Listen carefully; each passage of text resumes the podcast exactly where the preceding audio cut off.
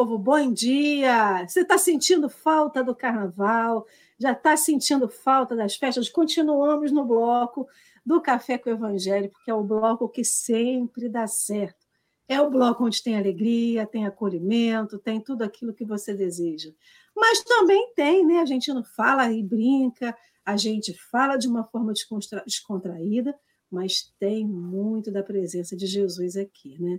Então, queridos amigos, para vocês que estão em casa, nos ouvindo agora ao vivo, muito bom dia. Para você que está no podcast ou que nos assiste depois, bom dia, boa tarde, boa noite e boa madrugada, né? Não tem hora para um bom café, não tem hora certa, né? Para um bom café quando o nosso coração está à disposição de ouvir Jesus. Então, para vocês que estão aqui conosco, para vocês que não ouvirão depois, vamos começar a nossa audiodescrição. Nós estamos numa tela retangular do YouTube. Esta tela maior tem no canto superior à esquerda uma tarja, uma tarja escrita Café com Evangelho, e no canto inferior à direita nós temos um Jesus. Esse Jesus aparece de barriga, da barriga para cima, ele está com as mãos estendidas, nos cumprimentando.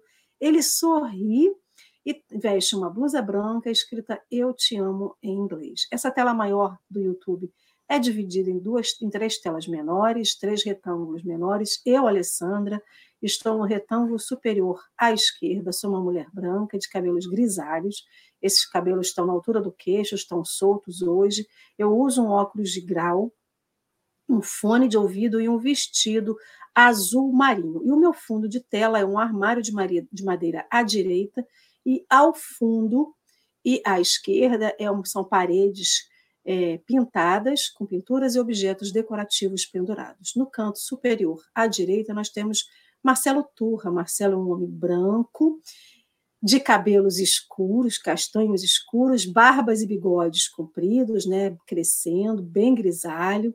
Ele usa também óculos de grau, um fone de ouvido branco e veste uma camisa verde escura, uma camisa verde musgo. E o seu fundo de tela é uma parede branca com um quadro à direita, um pedacinho de um espelho, na verdade, à direita, e uma árvore ao fundo, formando quase que uma coroa em torno da cabeça de Marcelo. Né? Alguns dirão que seria a aura de Marcelo, a aurea, né? como diz os outros, a áurea de Marcelo. E no, quadra, no retângulo inferior, centralizado na tela, nós temos o nosso convidado do dia. É o nosso irmão Rafael Siqueira, lá de Niterói. Rafael é um homem branco, ele é, tem cabelos escuros, ele veste uma blusa, também usa óculos de grau, veste uma blusa azul, bem clara, quase quase o bebê, usa um fone de ouvido e o seu fundo de tela é uma parede de tijolinho branca. E abaixo aqui de nós, né, nós estamos em três na tela, mas temos os nossos amigos da turma do fundão, do café, né, o pessoal do chat que chega aqui diariamente. Então, abaixo vai passando, a gente vai passando ao longo do café, o bom dia e o cumprimento desta turma querida que chega cedo, está aqui conosco então, também já vou dando as boas-vindas à dona Eva, que chegou, a Auriceia, a Consuelo, a Vânia Rigoni, cada um trazendo né, o desejo de um bom domingo, uma alegria do encontro entre amigos. É, e que vocês todos sejam muito bem-vindos. Bom dia, Marcelo. Bom dia, querida. Bom dia, Rafael. Gente, olha só, eu acho o máximo, 7, 5 da manhã, 50 pessoas online já com a gente, num domingo que a gente está assim, na Madorna, né? Madornado, mas é, é, o Evangelho, é a força do Evangelho. O Evangelho tem sim uma força única, que é a capacidade de reunir, reunir pessoas doentes, reunir pessoas infelizes, reunir pessoas felizes, reunir pessoas que estão saudáveis, para nós celebrarmos a mensagem de Jesus e utilizarmos ela como fonte de renovação para a nossa vida. Renovação sempre, renovação diária, vencer-se diariamente.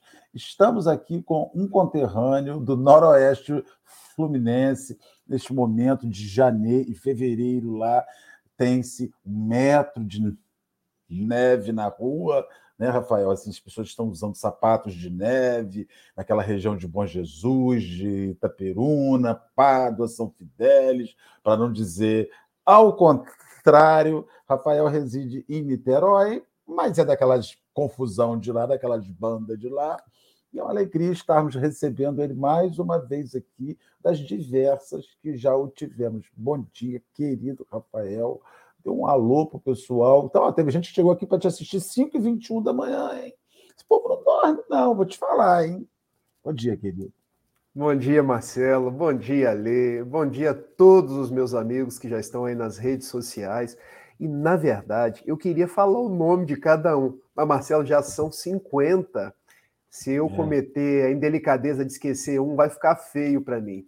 Então, um abraço em cada um de vocês, um bom domingo, que Jesus nos abençoe.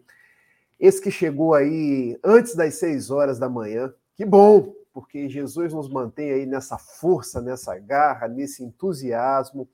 Eu estou vendo pessoas aí que estão mandando mensagem até pessoais. Bom dia, Elizabeth Silva, como é bom te ver por aqui. Meus irmãos, que a gente possa ter uma manhã aí abençoada, que o evangelho aí seja o foco das nossas reflexões, mas sobretudo o foco da nossa vida. Um beijo para todos vocês. Com essa recepção do convidado, gente, olha, pega o coração. É que nem aquele povo, né? Pegou o beijinho, jogou, agarra o beijinho, bota aqui assim dentro, pertinho do coração, e aí já dá um ânimo bom para a gente começar o dia. Então, meus amigos, nós vamos continuar, na verdade, nós estamos continuando o estudo do, do capítulo 8, versículo 12 do Evangelho de Jesus. E o texto que nós vamos estudar hoje chama-se União em Jesus. Já está aqui na telinha para você que está aqui ao vivo conosco. É só clicar no link do texto. Se você vem depois e quer acessar o link, se você conseguir entrar pelo YouTube, você vai acessar também o link, seja pelo YouTube, pelo Facebook, está lá o link, ele fica nos comentários. Mas você que está aí no podcast, que não consegue acessar o link, é só colocar livro União em Jesus. O estudo de hoje será do prefácio. O texto tem o mesmo nome, né? O mesmo nome do livro, União em Jesus. E o que a gente faz aqui é só iniciar uma reflexão sobre a temática. Então, não se contentem, não se limitem pelo que a gente vai dizer aqui hoje, sempre busque, se preferir, leve seu texto para o seu evangelho no lar, para o seu estudo entre amigos, para o seu estudo na casa espírita. Acesse sempre que você precisar. Né? Então, hoje a gente só dá tipo um pontapé inicial, a gente bota a bola no jogo, né? E depois a gente continua jogando entre amigos, na casa espírita, sempre que a gente precisar. Então, Marcelo, querido, antes da gente fazer a nossa leitura, você pode fazer. Ah, desculpa. Rafael, você fará a prece inicial ou a prece final? A gente acabou nem combinando lá nos bastidores. Rafael, Rafael vai fazer a prece final, ele está com cara já de prece final, gente. Não, então, Marcelo, aí, por favor, emenda aí então. Está com cara de prece final já, que a gente já olha assim, prece final. Vamos aqui, vamos orar nessa manhã linda de domingo, maravilhosa, aqui em cima, na Serra, na Barra de Sana. Uma alegria poder chegar aos lares dos nossos irmãos com esta energia alta lá em cima, diferenciada, essa energia que faz um movimento íntimo, movimento de alma. Obrigado, Senhor Jesus, pelos nossos companheiros que nos assistem em diversos lugares do Brasil e do mundo. Nós te bendizemos, agradecemos a vida dos nossos irmãos, da Alessandra, do Rafael, nossa, dos demais companheiros que estamos que se encontram aqui reunidos e que nos verão em outro momento. Que o Senhor os guarde, os abençoe, os alente, os renove, os oxigene a alma, eles dê bom ânimo na caminhada. É o que nós te pedimos, divino amigo, hoje e sempre, sempre, sempre, sempre. Que assim possa ser na graça de Deus. E assim vai ser, meus amigos queridos, com a graça de Deus. Então, para vocês que estão em casa, a nossa tela mudou. Nós estamos empilhados à esquerda, eu, Marcelo, Rafael, e a maior porção da tela, do meio para o canto esquerdo, canto direito, me desculpe, está com uma tela preta e com as letras brancas, que é o texto de hoje. E após a leitura do texto, que o Rafael fará para nós, a nossa tela voltará para a configuração original. Então, Rafael, por favor, fique à vontade e depois pode iniciar os seus comentários. Bom dia aí para Marcos de Carvalho, para Patrícia de Roios, para tanta gente querida, gente de Portugal que está mandando bom dia. Gente, ó, que legal, que legal mesmo. Vamos fazer aqui a nossa, nossa leitura. União em Jesus. Prezado leitor, em matéria de fé, cremos, discutimos, pregamos, ensinamos, advertimos, confrontamos, estudamos, anotamos, titulamos, criticamos, julgamos, analisamos, apreciamos, imaginamos, polemizamos, criamos artigos de crença, mas em verdade, somos informados e instruídos. No entanto, estamos conscientes com relação aos princípios e designações que assumimos? Raros amigos poderão responder afirmativamente. Este livro é dedicado à conscientização. Para conscientizarmos-nos, porém, será preciso acompanhar Jesus, assimilando-lhe os ensinamentos. Entendendo a complexidade da conscientização, acolhemos-nos assim às lições vivas do Divino Mestre e, respeitosamente, retiramos nossas elucidações de significativo trecho do Evangelho do Apóstolo João, quando o Senhor nos assevera, categórico, no versículo 12 do capítulo 8 do Evangelho do apóstolo referido. Eu sou a luz do mundo. Quem me segue não andará em trevas, mas pelo contrário, terá a luz da vida. Todos os companheiros que integram este volume, de certo modo, em nossa companhia estão procurando seguir o Mestre Divino, tentando, todos nós, buscar o rumo da espiritualidade superior. Falar em conscientização mais do que o eterno amigo seria para nós pretensão ou desperdício verbal. Estudemos, trabalhemos, compreendamos e sirvamos, seguindo realmente os ensinos e exemplos do Cristo de Deus. Conscientizemo-nos, pois, Emmanuel.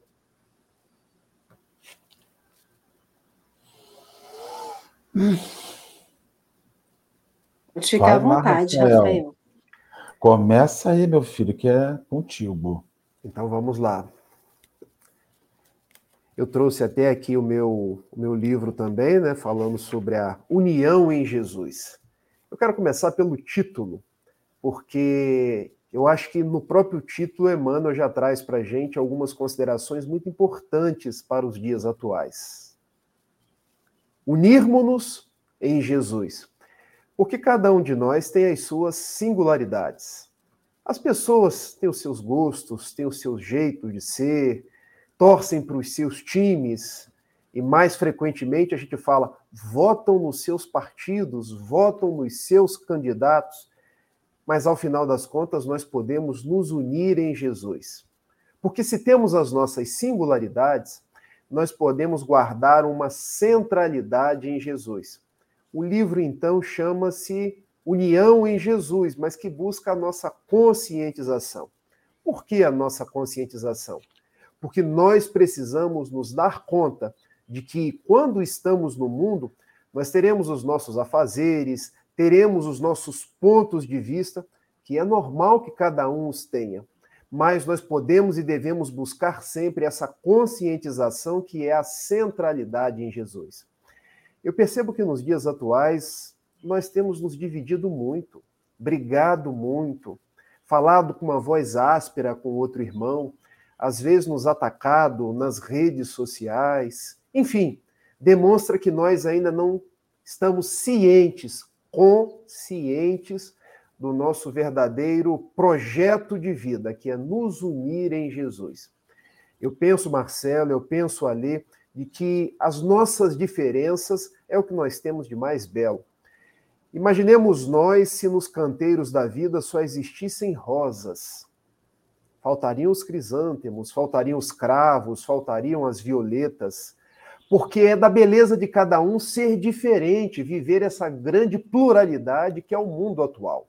Somos 8 bilhões de criaturas, contabilizado agora em novembro, 8 bilhões de criaturas que pensam diferente socialmente, politicamente, pensam sob prismas diferentes a forma de viver no mundo. Mas nós temos um governador, nós temos um mestre das nossas vidas que nos chamou de amigos. e que nos denominou, designou uma proposta para vivermos no mundo. Amarmos uns aos outros como ele nos amou. Então, apesar das nossas diferenças, eu penso que no amor não existe diferença. Eu penso que no exercício da fraternidade não existe diferença. Eu penso que nessa reverência a Deus não existe diferença. Então vamos seguir naquilo que nós temos de convergência, essa união em Jesus. E eu costumo citar como exemplo a própria união matrimonial. Eu estou há 20 anos com a mesma pessoa, num processo chamado casamento. Vocês processo. acham que. é um processo. num processo chamado casamento. E por que, que eu chamo processo? Porque é um dia, depois o outro dia. E vocês acham que eu e a Gabriele concordamos em tudo? Estamos sempre com a cara linda um para o outro? A gente sempre torce para o mesmo time, a começar que ela não gosta de futebol e nem de política, gente. Mas a gente estabeleceu aí um processo de vivência em comum um processo de união em Jesus, que começa pela tolerância, pelo respeito, de onde nasce a amorosidade, a fraternidade, para nós conseguirmos viver a conjugalidade. Então vamos sair dessa conjugalidade de dois para pensar na grande família dos filhos de Deus, dessa união em Jesus que nos é possível nos dias atuais. Diminuir as pedras para fazer crescer em nós o amor, a simpatia, o respeito. E vamos que vamos. O, o Rafael e a Alessandra, o, o, processo é doido, né, Rafael? O processo é doido. É, eu estava pensando, vendo, relendo aqui, fui, fui ver a quantidade de verbo que Emmanuel usa, né? Ele coloca 16 verbos ali para começar a, a, a, a mensagem. Primeiro parágrafo no primeiro, para crer, discutir, pregar, ensinar, advertir, confrontar. E verbo é ação, né? O verbo sugere ação, ele fala de ação. Eu fico pensando, gente, são de começo ele propõe um conjunto de ações distintas por oito. oito Rafael estava falando dos, dos, dos bilhões de pessoas, né? Então eu fico pensando numa instituição espírita, que é um, um micro, né, aquele micro lugarzinho ali em relação ao mundo, inclusive o mundo religioso que a gente vive, e a gente vê a divergência que as pessoas experimentam em relação a isso. E a união em, em, em Jesus, ela começa a, a seguir por um caminho, um percurso de violência. O meu Jesus tem um, um propósito distinto do Jesus da Alessandra. Ou a maneira que eu uso esse verbo em relação a Jesus exacerba um sentimento, uma força, uma violência. Eu me lembro no livro Livro dos Médios, no capítulo 29, que fala sobre as sociedades espíritas, Allan Kardec fala que uma sociedade, para que funcione bem, tem que ter a, a mesma vista de sentimentos ideais. Ou seja, nós olhamos para o mesmo lado, mas cada um entra com o que tem. E, e entra em comunhão para que a gente funcione. No evento que eu participei no século XIX, no Movimento Espírita de São Pedro da Aldeia, Lidiane Barreto de Menezes, companheiro espírita, muito conhecido no Rio de Janeiro, foi da, da, da UZERJ na época, ele disse que a grande dificuldade que há no mundo é que a gente quer uniformizar as pessoas. Nós não queremos unificar as pessoas. Somos iguais. Aí você fala assim: para ser espírita, não come carne, não bebe, não fuma, não aborta, não isso, não aquilo, não aquilo outro. Aí o cara fala assim: tipo, já abortei, não posso ficar aqui. Não. Vamos pegar as, as lutas das pessoas e vamos revisitar essas lutas e vamos dar um suporte de recuperação e de possível não realização outra vez. Então, assim, eu vejo que a gente não quer unificar em Jesus, Rafael. A gente quer, pelo contrário, a gente quer separar para que só sobem os uniformizados. sabe, é uma coisa muito doida. A gente vê casa espírita convidando o companheiro a ir embora. Pessoas convidando o companheiro, você está sendo convidado a se retirar da nossa instituição porque você não, não veste o uniforme que nós vestimos. Eu vejo isso como derrota. A partir, a partir do momento que eu digo assim, Rafael, eu, eu perdi com, com você, não consigo lidar com você, eu fui derrotado. Você pode se retirar. No meu caso, como você é o chefe, eu me retirarei, né? Porque então eu, eu vejo que essa unificação em, em, em, em, Jesus, ela vem seguida com uma mão de ferro, ela vem seguida com uma violência, ela vem seguida com um veículo de humilhação, ela vem seguida com falsos líderes, com falsos profetas que precisam dizer a você o que é certo e o que é errado. E isso não é um projeto de Jesus. Né? Não sei, hoje não estou bem, não. Assim, para conversar sobre esse, esse, tema. Alessandra, você está bem para conversar sobre esse tema? Não sei. Sei lá se eu estou bem, gente. Não sei, né? Mas sabe qual que foi a figura? Eu sou muito visual, né? Então, quando vocês vão falando, imagens vão vindo na minha mente. E eu me recordo de algum comercial que eu não vou saber qual foi, em qual época dos séculos que a gente vive, mas é assim, sabe quando tem uma pessoa seguindo, que ela vai andando e outras pessoas vão, vão se unindo a essa pessoa? Aí tem uma andando, vem duas, depois de duas vem quatro, aquela progressão geométrica, né? Então eu fiquei vendo Jesus andando, aí duas pessoas seguiam esse Jesus. Aí daqui a pouquinho vi uma terceira, aí vi umas duas, e daqui a pouquinho era uma grande multidão nessa união com Jesus.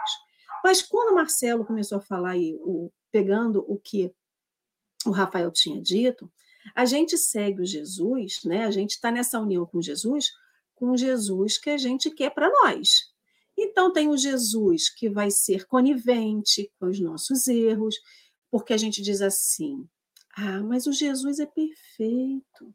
Jesus entende a minha imperfeição. Então ele eu justifico os meus erros na alegação de que eu sou imperfeita, e aí eu continuo seguindo Jesus. Aí o amiguinho do lado está no mesmo processo. Aí tem o Jesus, que ele elencou, né, nessa de segregação, ou melhor, não vou nem dizer de segregação, é de opção, né? Então tem o Jesus, que é aquele Jesus olho por olho, dente por dente, que a que se fez, a que se paga, e aí as pessoas o seguem. Só que quando a gente olha, a gente não tem esse olhar de cima, né? Imagina nós estamos nessa, nessa verticalidade, está todo mundo olhando no mesmo nível. Se alguém está no nível mais alto, ela vai ver que lá na frente já tem um outro Jesus caminhando. Quando a gente olha, né, se você fosse subindo cada vez mais em altitude, um drone espiritual, vamos dizer assim, né, subindo um pouco mais alto, a gente vai ver que o Jesus é o mesmo. E que converge que todas essas essas moitinhas de gente, nesses agrupamentos de seres humanos, quando olha mais para frente, a gente vai ver que está todo mundo se unindo. É como se fosse um grande funil, né? E todo mundo se une e se junta. Mas por que, que se junta? Porque o Jesus que a Alessandra quer, que vai ser conivente com os erros e os equívocos dela porque ela é imperfeita, o outro que é olho por olho por dente, o outro que vai ser de acordo com a terceira pessoa. Não, ele é o mesmo. Jesus, ele é uno, ele é único nós que o enxergamos à nossa imagem e semelhança e não o contrário, e o colocamos numa situação de humanidade que ele já ultrapassou. Ele já ultrapassou essa situação de humanidade, de, das imperfeições, dos equívocos, das justificativas. E aí o que Emmanuel fala aqui no final da primeira frase, de, depois desse, dessa conjugação verbal gigantesca, ele fala assim: é, somos informados e instruídos, mas estamos conscientes com relação aos princípios e designações que assumimos? A gente está consciente, porque logo depois ele vai dizer que o texto fala de conscientização. Ou seja, quando a gente está consciente do que somos, do que queremos, do estágio que estamos, a gente escolhe o Jesus entre aspas, verdadeiro, todos eles são. Mas o que, que eu digo que é o Jesus verdadeiro? É aquele Jesus que vai, que a gente pega e que é o que fala da Bíblia, aquele amoroso, aquele carinhoso, aquele que não vai puxar a nossa orelha, mas vai dizer assim: olha, você tem que assumir o que você fez. Eu não tenho como passar, né? Não vou passar a mão na sua cabeça. Eu vou dizer que ninguém pode lhe apedrejar. Mas eu vou dizer para você: vai e não peque mais. Então, a partir do momento que a gente está consciente do que a gente é, do que a gente faz, dos nossos equívocos, a gente está mais assentado. E aí realmente pode ser um, um, texto de conscientização. Porque enquanto, for, enquanto a gente não tiver consciente e presente dentro dessa doutrina, né, a casa espírita é só um caminho que nos leva à doutrina, a gente, se a gente não tiver consciente, o texto não vai servir para nada, vai ser só mais uma justificativa. Porque aí a gente vai pegar um desses 16 verbos e vai dizer assim: olha, Vamos discutir, Marcelo e Rafael, vamos, então a gente discute, discute, mas é isso que é a união em Jesus, é discutir. Mas é só discutir? É só a gente não concordar, porque casamento, união, é, relacionamento, esse processo não é de concordar sempre, né? Vocês que têm, né, os seus relacionamentos familiares de amizade, é, amorosos, vocês sabem que a gente não tem como concordar. Às vezes a gente concorda para não arranjar briga mas nem sempre a gente concorda de ter o mesmo ponto de vista. Haja visto que Rafael e a esposa dele, um gosta de futebol, outro já não gosta. Um gosta de política, outro não gosta. Mas há o respeito. A concordância em dizer assim, tudo bem, eu posso não entender nada de futebol, mas o que eu posso fazer com você é sentar no mesmo sofá e ver. Tudo bem que eu vou ficar que nem uma ignorante, sem entender nada, mas eu estou aqui do seu lado. E é isso, a gente não só discute, a gente discute, a gente concorda, a gente discorda, a gente conversa, a gente dialoga. Então, quando a gente pega essa união em Jesus, a gente vê essa pluralidade. E eu acho que isso que é o legal de Jesus, né? Essa pluralidade.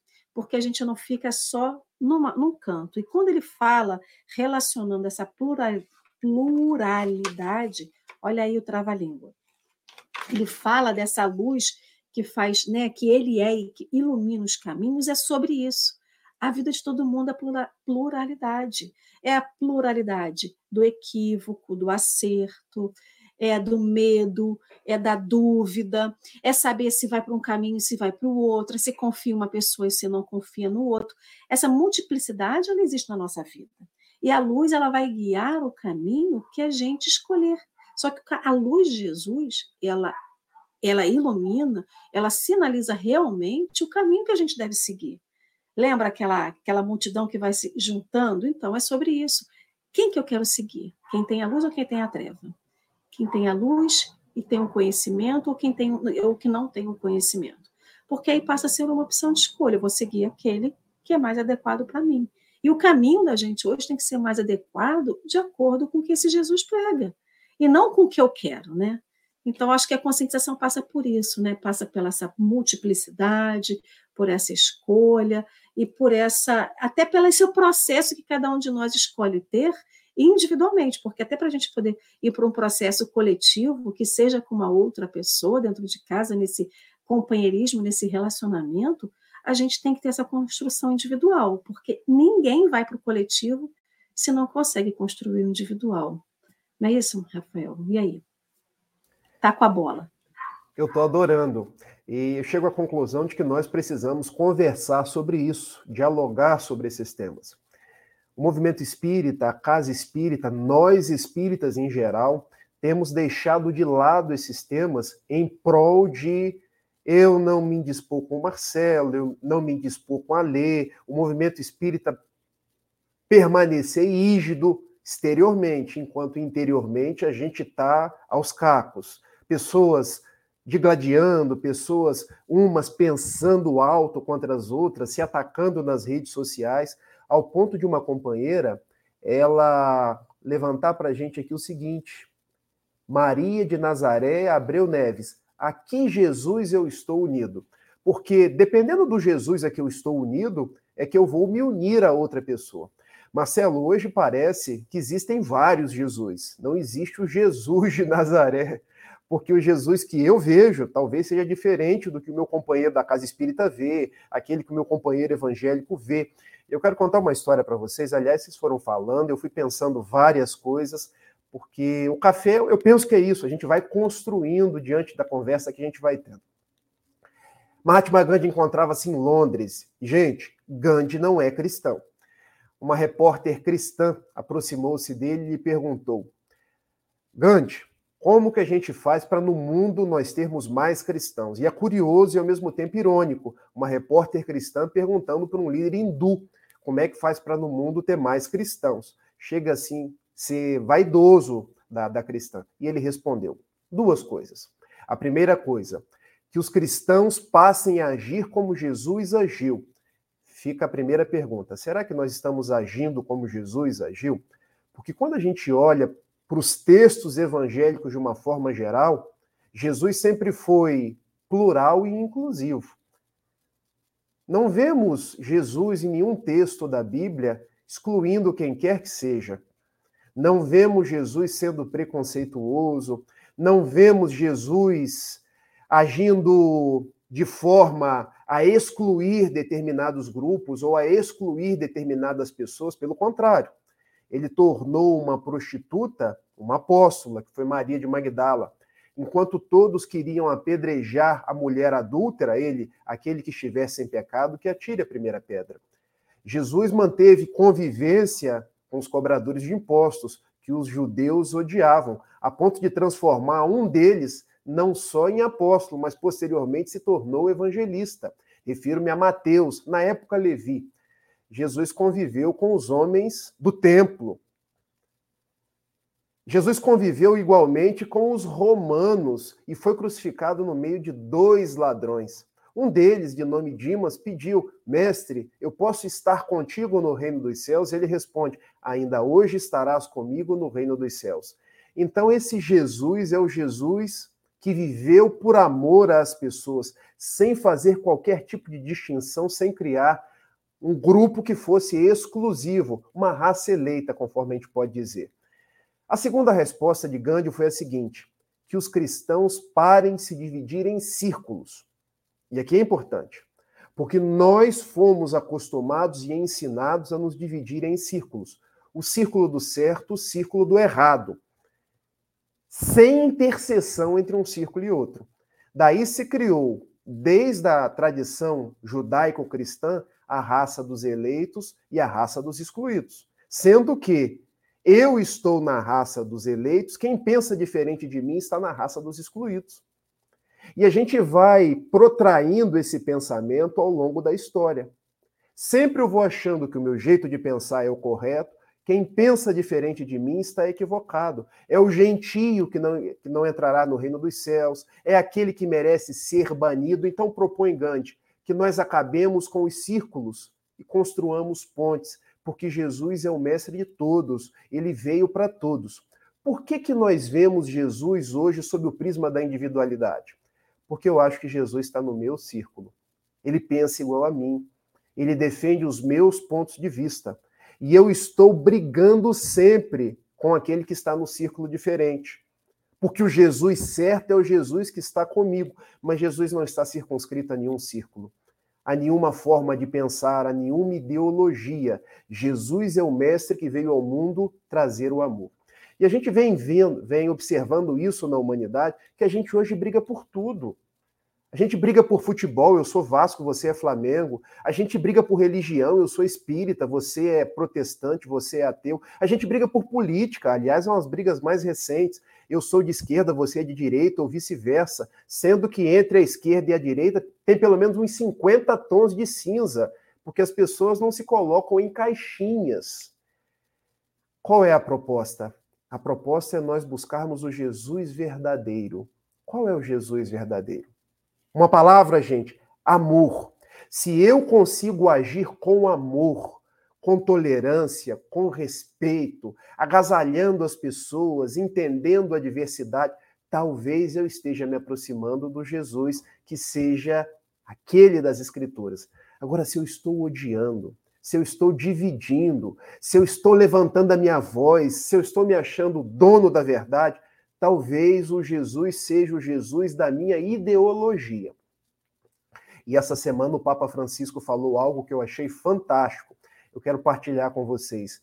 Ele disse que hoje os cristãos são mais preocupados com as próprias ideologias do que com o próprio Jesus. A ideologia, nas palavras de um representante do clero católico, a ideologia se tornou mais forte do que o próprio Espírito Santo. Nós espíritas não acreditamos no Espírito Santo, mas acreditamos nos espíritos nobres. Então, a ideologia hoje, a ideologia do mundo, se tornou mais importante do que a palavra dos bons espíritos, do que a palavra de Jesus. E a gente vive essa ideologia de uma forma tão indômita na nossa vida que a gente começa a brigar, quando a proposta é nós nos unirmos em Jesus. Como disse o Marcelo no comentário anterior, não sei se eu estou bom para falar sobre isso hoje. A gente está sempre bom para dialogar, porque precisamos falar sobre isso. A proposta não é uniformizar as pessoas. O Marcelo vai continuar com barba, o Rafael sem barba. E pode ser que num outro momento eu esteja de barba e o Marcelo sem barba. A, então a eu quero te fazer uma pergunta. Pergunta que a gente vai acrescentar lá no Livro dos Espíritos, a 1020. Estamos agora com, no, com 100 pessoas online, 99, 100 pessoas online. E agora a pergunta 1020, que o Espírito de Luz vai responder. Diante disso que você está dizendo, desse Jesus que não se altera, é, criar estes movimentos espíritas de esquerda, movimento de espírita conservador, movimento espírita, como é que é o outro que tem também? É o pro, pro, pro não sei o que lá, progressista. Não funciona de uma certa forma como dar a Jesus uma veste nossa, como se eu quisesse vestir Jesus com a minha roupa. O que você pensa sobre isso? Olha só, eu quero acabar com sua raça agora de manhã nesse domingo, meu Deus do céu. Vamos lá. Eu vou só terminar o raciocínio aqui do Papa tá Francisco e eu já emendo com essa resposta. Porque o Papa Francisco disse que a ideologia está se tornando maior que Jesus. E que, em verdade, a proposta é nós nos unirmos em Jesus. E ele traz a imagem de um rio. É preciso estar dentro, ou seja, é preciso nós mergulharmos na proposta de Jesus. Se dentro desse rio a gente vai estar mais à esquerda ou mais à direita, isso não importa. O importante é estar dentro. E eu achei essa, essa fala do Papa Francisco tão nobre, porque no mundo hoje a gente quer estar à direita, quer estar à esquerda, mas se esquece que a gente pode estar dentro da proposta do evangelho. Ou como diria alguns palestrantes espíritas, que a gente pode centralizar no alto. Porque Jesus, gente, não é de direita nem de esquerda. O espiritismo não é de direita nem de esquerda. Ele conversa a hora com um lado, conversa outra hora com outro lado, mas mantém uma regra própria, porque nos fala de temas específicos, de mortalidade da alma, de Deus, de caridade, de sincronicidade na proposta do amor, de ressignificação dos nossos propósitos. Querer encaixar Jesus e Deus na caixinha das nossas ideologias dá sinal de que nós ainda somos imaturos. E dentro da nossa imaturidade, a gente vai construindo movimentos para nós nos juntarmos aos iguais, aos pares, e começamos a dividir. Então, por exemplo, eu não vejo, respondendo bem sinceramente, Marcelo, eu não vejo na proposta espírita, trazida pelos espíritos e codificada por Kardec, espaço para nós abrirmos um espiritismo conservador ou um espiritismo progressista. Sabe por quê, Marcelo? Porque o espiritismo é um só. Porque o espiritismo traz os seus princípios. Ele é progressista, porque acompanha a ciência. Ele é conservador, porque vem conservando o ensino de Jesus há dois mil anos. Mas não esse progressismo do mundo, esse conservadorismo do mundo que tem tudo a ver com ideologia humana. Então, qual é a nossa proposta para amanhã de hoje? Deixar de lado essas particularidades dos nossos pontos de vista para nos unirmos em Jesus. Porque ele, como nos diz o benfeitor Emmanuel, eu sou a luz do mundo. Aquele que me segue não andará em trevas, mas terá a luz da vida. Tá todo mundo com uma lanterna na mão, achando, ó, oh, a minha lanterna está levando para a direita, vamos para cá. A minha lanterna está levando para a esquerda, vamos para cá. Quando a proposta é seguir a luz de Jesus, que aí a gente deixa de ir para esse lado, para aquele lado e passa a caminharmos juntos, com as nossas diferenças, sem uniformes, mas com o ideal em comum. E todo mundo quer ter razão, né? Porque sempre, se a esquerda está indo para a esquerda, está mais certo. Se a direita está indo para a direita, é que está mais certa. E no fim, todo mundo quer ter razão. Mas no fim, ninguém também quer seguir Jesus, né? Vai lá, Marcelo. Não, você sabe o que eu estou pensando nisso daqui? É porque essa união em, Jesus que Emmanuel fala, e segundo isso que você, tava, você abordou aí, Rafael, nós estamos tendo uma diferença disso nas casas, no movimento religioso. Eu não digo só nas casas espíritas. As casas espíritas, elas estão as casas religiosas, e a gente vai enfatizar a casa espírita, porque é onde a gente participa, estão tão, tão é, indo para esse lado que começou a ter evasão de companheiros por, por identificar um lado que não lhes agrada ou por o lado que lhes agrada não conseguir ser, ser manifesto no plano institucional. Eu me lembro, né, quando no auge da, da pandemia, quando as pessoas disseram que nossa casa retornou, nossa casa retornou em dezembro do ano retrasado nas reuniões públicas, já estamos com um ano, um, um ano e um pouquinho que voltamos nas reuniões, mas teve uma determinação que precisava usar máscara, era uma coisa muito simples usar máscara. Aquele usar máscara, que era uma. Todo mundo usava máscara naquela época. Todo mundo estava com máscara. Gente, aquilo virou uma polêmica de lados, de forças. Aquilo gerou afastamento de pessoas. Aquilo gerou ódio de pessoas. Eu fiquei pensando assim: meu Deus, mas a que ponto chegamos? Preservar a saúde, usar uma regra de saúde pública que foi apresentada, foi levado ao plano de, de discussões filosóficas, de, do, do, dirigente da nossa instituição receber mensagem, está te faltando amor ao próximo, você me obriga a usar isso. Eu, eu não estou te obrigando a nada, eu estou te aplicando regras sanitárias progressistas. É o que você falou que me dizem, gente, isso virou uma explosão na nossa instituição. Eu vou te falar, hein?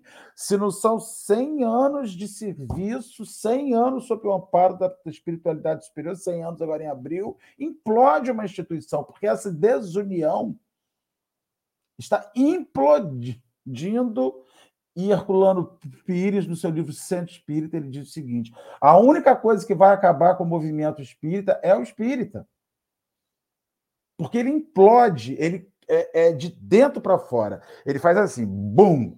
Então a gente está vendo, eu falo, cara, pelo amor de Nossa Senhora da, e, e, do chuveiro elétrico, me dê resistência. Eu tenho orado muito para Nossa Senhora do chuveiro elétrico, pedindo resistência a Nossa Senhora, porque é muito doido como se chegou a esse lugar de, em nome de uma crença, invalidar todas as outras em nome de um ideal, invalidar todos os outros.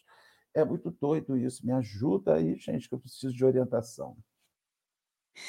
Vou ler para você o que está aqui no texto. Enquanto você, Rafael, falava, estava lendo o texto de novo. Emmanuel traz assim: entendendo a complexidade da conscientização, acolhemos-nos assim às lições vivas do Divino Mestre. Aí eu faço uma outra pergunta quem quer a, quem quer primeiro ser consciente. Segundo, quem quer essa questão, quem quer realmente, efetivamente acolher as lições vivas do Divino Mestre. Porque em cada momento da nossa vida, e aí pegando realmente a questão da doutrina espírita, porque é onde a gente está, a gente não pode falar da casa do amiguinho, a gente tem que falar da nossa casa, a gente tem que falar do nosso eu. Então, eu fico pensando quem realmente quer seguir as lições vivas do Divino Mestre, porque a gente está pegando a doutrina, que não é da Alessandra, não é do Rafael, não é de Marcelo, não é da Geisa. A doutrina é dos espíritos. Teve todo um processo, não foi uma coisa que literalmente caiu do céu, foi um processo né, que culminou com toda aquela publicação. Então, como um processo foi doloroso, foi árduo, foi uma coisa de equipe, tinha Kardec, mas tinha toda uma equipe. E aí eu fico pensando o que, que a gente está fazendo com essa doutrina, que traz informações do alto, dessa espiritualidade superior, que próprio Rafael já citou aqui, E o que, que a gente está fazendo com isso? A gente está pegando, interpretando de uma maneira tão rasa e tão humana que a gente está esquecendo dessa espiritualidade superior. E aí a gente pega toda essa doutrina e fala assim: isso aqui não me serve mais. Eu acho que tem que ter uma nova revelação, porque isso aqui não cabe mais no mundo que a gente vive. Como assim não cabe mais? A gente está lendo um texto que provavelmente foi escrito aí na década de 50 ou na década de 60. Pelo menos ele tem aí uns 60 anos de idade, esse texto e é tão atual, como tantos outros que Emmanuel traz para a gente, ou que André Luiz, ou que outra Herculano, enfim, que tantos outros espíritos trouxeram para a gente, e é tão atual. O porquê que a doutrina espírita, que tem aí 200 anos, não vai ser atual? Qual que é a diferença? Se todos os textos de Emmanuel, desses espíritos que vêm imbuídos do trabalho no bem, são tão atuais, o porquê que a doutrina não vai ser? Aí eu fico me perguntando isso. Por que, que a gente tem que ter uma nova revelação? Que união é essa que a gente tem que ter com Jesus? Que a união com Jesus tem que ser ao, meu, ao que me vem ser conveniente para o que eu quero, para justificar o que eu quero. E aí Emmanuel começa a falar, continua falando no texto, falar em conscientização mais do que o eterno amigo seria para nós, seria pretensão, seria para nós pretensão ou desperdício verbal. Aí ele conclui: estudemos, trabalhemos, compreendamos e servimos, seguindo realmente os ensinos e exemplos do Cristo de Deus. A conclusão que a gente chega, uma conclusão muito rasa e muito rápida, é: a gente não quer. A gente não quer realmente os exemplos, seguir os exemplos do Cristo de Deus. A gente só quer a multiplicação do pão. A gente quer o efeito, a gente quer a multiplicação do pão, a gente quer que Jesus diga assim para os nossos inimigos, para as nossas pessoas, para as pessoas que nos julgam: olha, não atira pedra nela, não, porque todos vocês também têm pecado. Então, vocês seguram a onda de vocês aí, porque vocês também têm pecado. Ele, a gente quer, é na hora de dificuldade, ter a multiplicação daquilo que a gente quer. Seja a prosperidade material, seja a prosperidade emocional, a prosperidade profissional, mas a gente não quer participar do Sermão do Monte, porque a gente não quer esperar o jugo suave que a gente quer agora, a gente não quer o fardo pesado.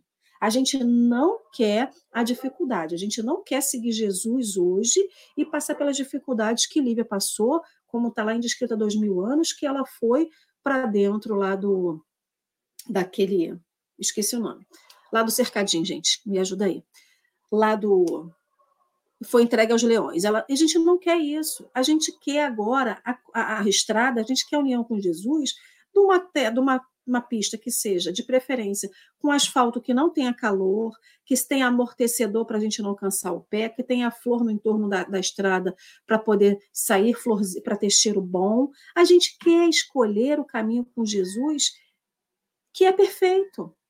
Mas a gente esquece que a gente, para esse caminho perfeito chegar, a gente precisa passar por os outros lugares. É isso que a gente está fazendo com a doutrina espírita. A gente está tirando a doutrina espírita. Arena, muito obrigado, Marcos. Coliseu, arena, era lá que eu queria falar. E aí, o que, que a gente está fazendo? A gente está pegando a doutrina espírita que mostra para a gente esse caminho com Jesus, que mostra os ensinos dele. Lá no livro, no livro dos Espíritos, tem aquele monte de pergunta, aquele monte de resposta, que vai dizer assim: aguenta, tá difícil, mas vai, segura na mão de Deus, você segura na, na, espiritualidade, a espiritualidade vai te fortalecer. A gente fala assim, mas eu não quero que a espiritualidade me fortaleça. Eu quero a resposta agora. Eu não quero mais carregar isso agora. Então a gente quer o tudo para ontem. E aí, quando a espiritualidade manda uma carta psicografada que é lida nas casas espíritas e que fala assim: olha, acorde, desperte, trabalhe, estuda, sirva, é para ontem. A gente fala assim, mas o ontem já passou. Eu perdi tempo, não tenho mais como correr atrás do tempo. Então a gente até pega a palavra que vem da espiritualidade como uma palavra de incentivo e subverte ela, porque diz que não dá mais tempo. Mas a gente quer justificar os nossos, as nossas atitudes dizendo que também não tem mais tempo. Então, assim, o que, a gente está fazendo com essa doutrina de fortalecer? A gente está dizendo que ela não serve mais. Como que uma doutrina que é traga para a gente, que foi traga para a gente, né, trazida para a gente com tanto amor, com tanta amorosidade, mas com tanta responsabilidade, e que mostra para a gente a nossa responsabilidade, a gente diz assim, ah, não serve não, eu agora quero uma nova doutrina porque Eu quero o que vem depois disso. Mas você fez alguma coisa para ter o depois disso? A gente está continuando no planeta de provas e expiações. A gente cisma que a gente quer para regeneração, mas a gente continua com atitudes, com pensamentos, com ações, com tudo de provas e expiações. Vai passar para regeneração como? E é isso que a gente está fazendo com. E aí a gente está dizendo assim: ah, mas o movimento espírita é mais importante do que a doutrina. Como? Como? É isso que ele está falando aqui. Falar em conscientização mais do que o eterno amigo seria para nós pretensão ou desperdício verbal. O movimento espírita falar mais do que a doutrina é pretensão, é desperdício verbal. Porque quem traz o ensino não é o movimento, são os espíritos. E a gente não quer, a gente não quer esse o que a espiritualidade diz. A gente quer o que o amiguinho diz, porque quando o amiguinho vem traz o ensino para a gente, a gente fala assim: não, mas o Rafael disse isso para mim. Rafael tá, tá estudando aí há anos, tem muito mais bagagem do que aquela espiritualidade que trouxe aquela informação para nós. Então, a gente tem que perceber o que realmente a gente quer. A gente está pegando os ensinos de Jesus e está botando de lado para seguir pessoas, para seguir humanos falíveis, humanos imperfeitos, que estão aí na caminhada deles, tentando, acertando, errando, como, como cada um de nós. Mas a gente está deixando de seguir Jesus para seguir pessoas falíveis. E Jesus não é falível, né? Jesus já mostrou o que ele é. Agora, a gente quer. E essas foram as minhas considerações. Eu falei muito. Desculpa, Rafael Marcelo. Eu acredito que eu agora estou nas minhas considerações finais, né? Eu quero mandar uma mensagem aí para todos que estão nos assistindo. Domingo, dia 26 de fevereiro de 2023, 8 para as 8 da manhã. Não desistam do movimento espírita. Não desistam de Jesus. Sabe por quê, gente? Porque a gente quer desistir do movimento espírita, quer desistir de Jesus por conta de pessoas, por conta de brigas, por conta de coisas que foram ditas, mas Jesus está acima, é uma luz acima, como diz Humberto de Campos. A doutrina espírita não é o que é feito pelos espíritas, ela é uma doutrina que representa o consolador prometido por Jesus. Não desista do bem. Não desista de amar.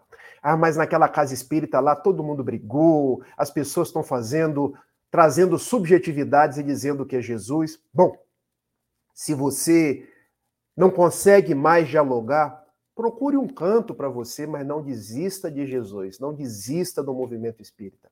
Sabe por quê?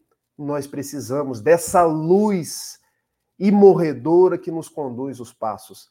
Ele ainda hoje permanece sendo a luz do mundo.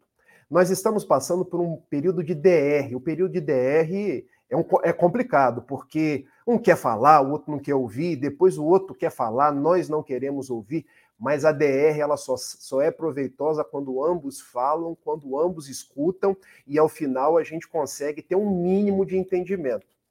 Vejam, então é isso que nós estamos passando no movimento espírita. Não queremos admitir, mas estamos passando.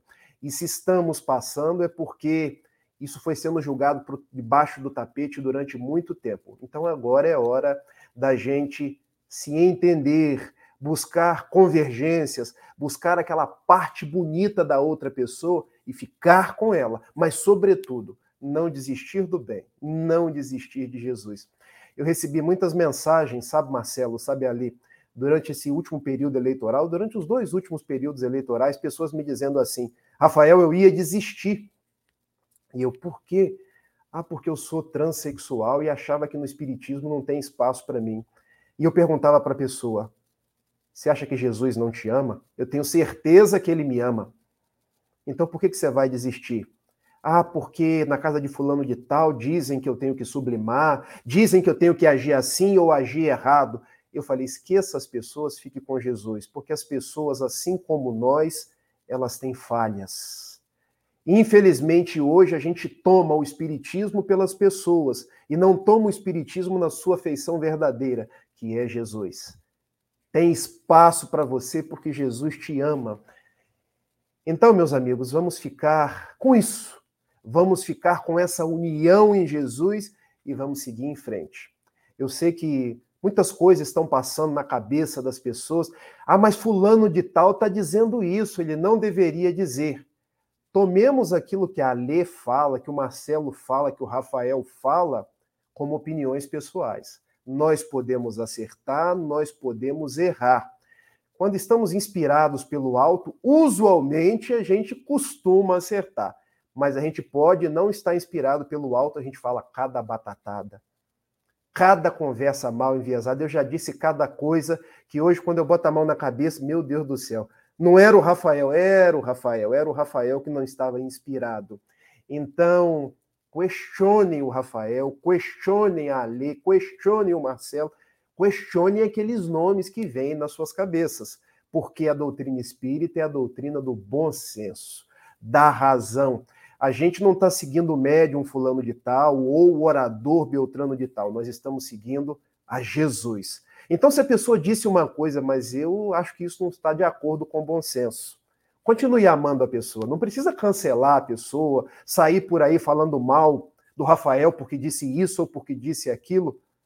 Não endosse o que o Rafael disse, mas o Rafael também é um filho de Deus. Dê a chance a ele de seguir em frente. Porque às vezes eu percebo que nessas brigas, Marcelo, e a gente vai brigando muito, a gente não precisa concordar com o que a pessoa diz, mas não vamos cancelar a pessoa, falar mal da pessoa, porque às vezes é um grande trabalhador espírita, com a ficha enorme de serviços, vamos nos aproximar da parte positiva. E aquela outra parte que nós também temos, que são as nossas sombras, isso aí é da individualidade de cada um, com isso aí nós vamos acertar. Temos uma vida pela frente, aliás, temos uma eternidade pela frente. Foi muito bom estar com vocês na manhã de hoje. Eu peço a Jesus, abençoe os vossos lares, abençoe as vossas famílias e nós procuremos aí, à medida das nossas possibilidades, ir construindo essa união. Porque união, gente, não é eu falo, o Marcelo escuta e a gente segue. União é eu falo, o Marcelo fala a tese, a antítese, e nós construímos uma síntese, que não é nem o que o Rafael disse, nem o que o Marcelo disse. É o diálogo, é aquilo que nós extraímos da convivência. Porque verdade mesmo nós não temos. Verdade vem do alto, vem de Jesus. Um beijo, um beijo de chegada, um beijo de saída. Marcelo, meu anjo, fica você aí, suas considerações, por é, favor. Não, é, olha, gente, é tão bom. Você sabe que eu vou te falar um negócio? Eu acho até que esse formato de roda de conversa a gente devia levar para o presencial das casas espíritas, sabe? Sentar lá com as pessoas e conversar. E é, import... é, é fundamental essa discussão, porque você pega uma folha de serviços de uma pessoa e descarta ela porque uma coisa não te agradou. Né? E não é esse o, o, o objetivo, de forma alguma, né? inclusive o nosso, porque nós passamos por isso. E olha, eu vou só encerrar dando uma, uma experiência minha pessoal. Eu, em, há 11 anos, nós, nós, saímos de uma casa espírita que nós fundamos, e não foi uma saída muito amigável, não. E eu resolvi, naquela época, descansar, dar um tempo né? que é a maior bobagem que você faz na sua vida, dá um tempo longe. Ano sabático. É, não, aquele período sabático espírita. Então a impressão que eu tinha é que eu ia por um, por um, um, um caminho. De repente eu me aborreci, aí eu escolhi um outro caminho. E tem uma coisa esquisita. Quando você erra o caminho, quando você muda de caminho, mas você anda um período longo naquele caminho que não é legal, como é difícil voltar como é difícil voltar ao entroncamento que você mudou. Por isso que hoje eu não saio.